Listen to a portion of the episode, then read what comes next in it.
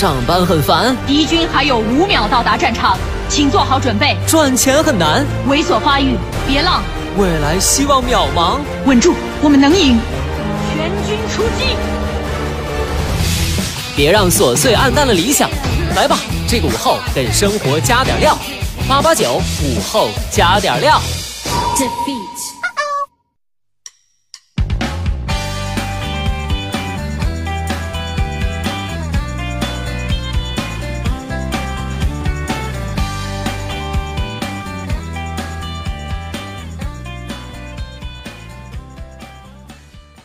生前的你还好吗？欢迎收听午后加点料，我是海鹏。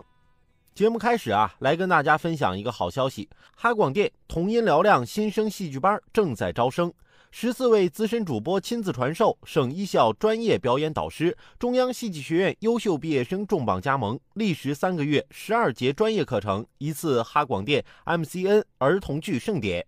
招生对象为五到十六岁，喜爱朗诵与戏剧表演，拥有提升自我艺术素养需求和影视梦想的少年儿童。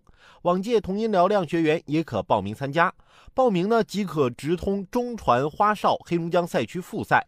这可是全国少儿语言类大赛中最具权威性的赛事。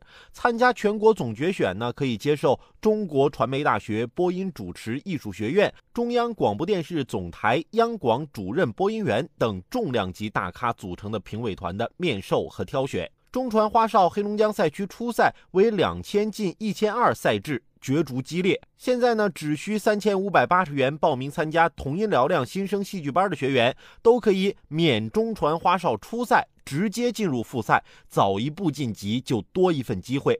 只有我们戏剧班的成员独家享有这份宝贵的晋级机会。详情咨询可以添加我的个人微信：六六三三二九零八六六三三二九零八。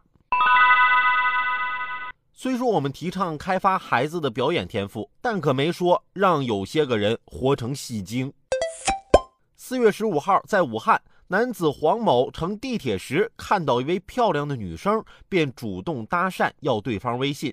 被拒绝后，黄某感觉很没面子，趁列车到站开门的瞬间，对着女生就是一拳，随后跑下了车。四月十九号，黄某被抓获，处以行政拘留十天、罚款两百元的处罚。据黄某供述，他看到漂亮女孩就想加对方微信。警方称，黄某还是惯犯，单位领导警告过，老婆也跟他吵过，但是他还是坚持要加美女微信。一个已婚老爷们儿还成天在路上搭讪美女要微信，单位领导、自己媳妇儿还都知道自己这个恶习。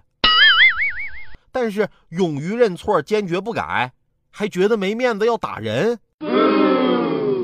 就你这行为，早就把脸丢光了，好吗？长得好看的那些人要微信，那才能叫搭讪。你这种不要脸的，只能叫骚扰。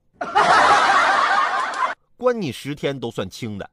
也提醒大伙儿，遇到陌生人要求加微信。轻易不要同意，以防上当受骗。对于那些强行要求加微信的，遇到谩骂、殴打或者受到威胁的，要及时报警求助。其实我呀，在路上也经常被搭讪，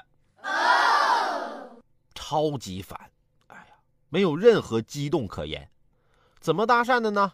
都是：你好，新品饮料免费品尝。你好，能占用你点时间来完成一张调查问卷吗？你好，请看一下免费学英语。他们这种搭讪方式真是一点新意都没有。